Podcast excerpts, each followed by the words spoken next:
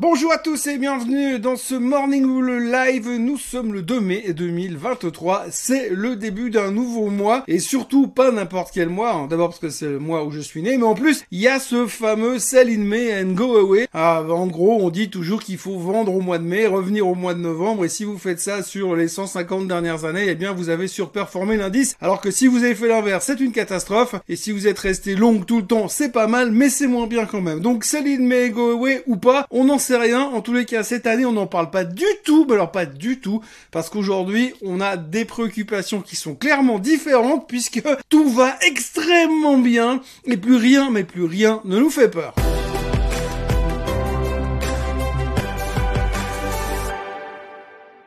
Donc ce week-end, les Américains nous ont fait une Crédit Suisse. Hein. Donc c'était simple, ils ont, on va pas perdre de temps à discuter de ça pendant des heures. JP Morgan a racheté First Republic qui était au bord du gouffre vendredi dernier. On a fait des bits dans tous les sens. Bref, on a créé une nouvelle banque systémique, un peu plus systémique qu'elle n'était systémique avant. JP Morgan a donc racheté First Republic. Monsieur Jamie Dimon est enchanté, c'est génial. Il a même garanti, quasiment garanti au marché, à l'économie mondiale, que c'était la dernière, qui aurait plus de soucis, que cette fois la crise était terminée. C'est un peu ce qu'on nous a vendu quand il y a eu l'histoire du Crédit Suisse. Bon, il y a encore eu First Republic. Alors il a rajouté quand même qu'il pourrait peut-être y avoir une ou deux autres banques qui allaient partir en vrille.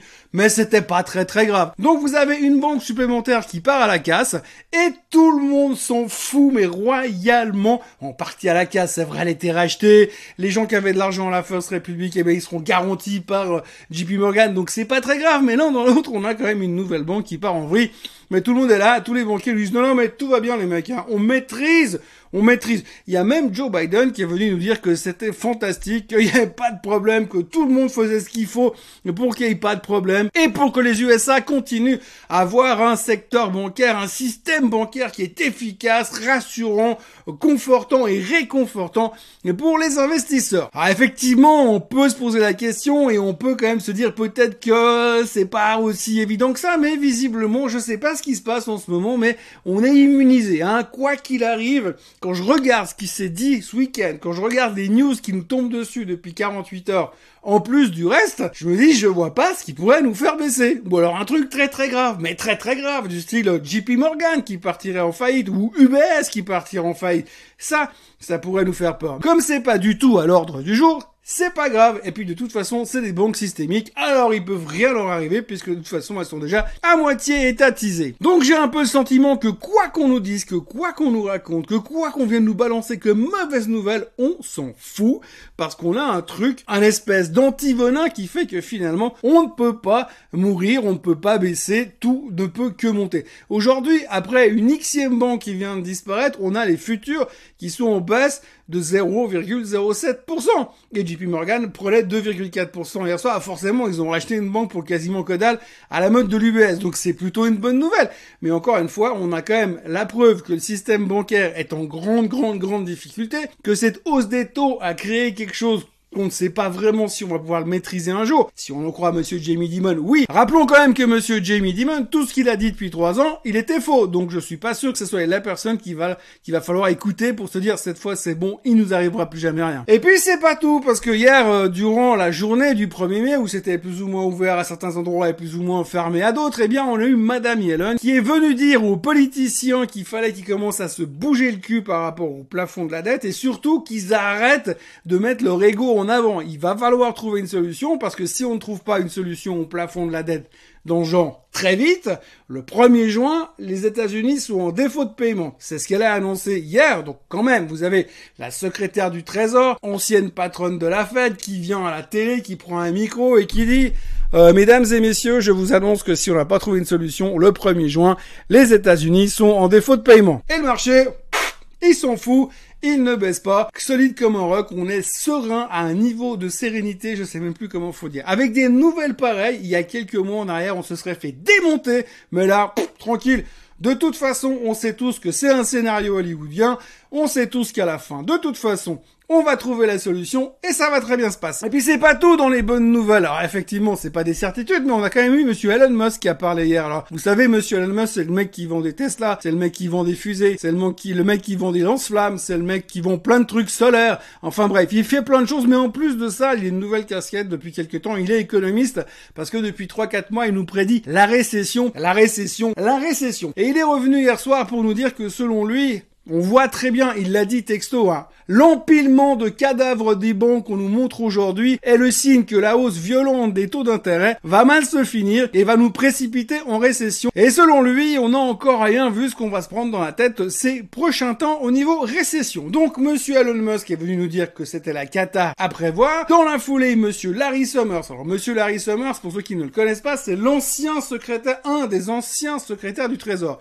Donc c'est l'ancien Madame Yellen, si on veut bien. Il est venu nous dire que selon ses calculs à lui qu'il a fait lui-même tout seul dans son salon, eh bien, il arrive à 70% de probabilité d'avoir une récession d'ici la fin de l'année. Donc on est en train de nous dire, la récession, mon gars, tu vas te la prendre, ça va te faire très très très très bizarre, mais on s'en fout, mais totalement, parce que la seule chose qui nous préoccupe aujourd'hui, c'est le meeting de la fête de demain. Enfin, pour être franc, la fête, ils se réunissent déjà aujourd'hui, mais ils vont rien communiquer. Par contre, demain soir, en fin de journée, ils vont nous dire ce qu'ils font avec les taux, comment ils vont se comporter après, et dans quelle direction on va aller. En gros, les taux, on, sait qu'ils devraient les monter de 0,25% par rapport aux chiffres qu'on a aujourd'hui. On aimerait bien savoir, c'est est-ce qu'ils vont dire, on arrête, on fait une pause, mieux, on arrête, on fait une pause et on pivote, ou mieux encore, finalement, on monte pas les taux, on va commencer à les baisser au mois de juin. Bon, ça, ça n'arrivera pas. Mais en gros, on espère des bonnes nouvelles et un discours beaucoup plus dovish de la part de Monsieur Powell. C'est là-dessus qu'on s'accroche. Et c'est là-dessus, et c'est probablement pour ça, pour ces espoirs finalement que le marché ne veut pas baisser aujourd'hui. Je ne sais pas pourquoi il veut pas baisser,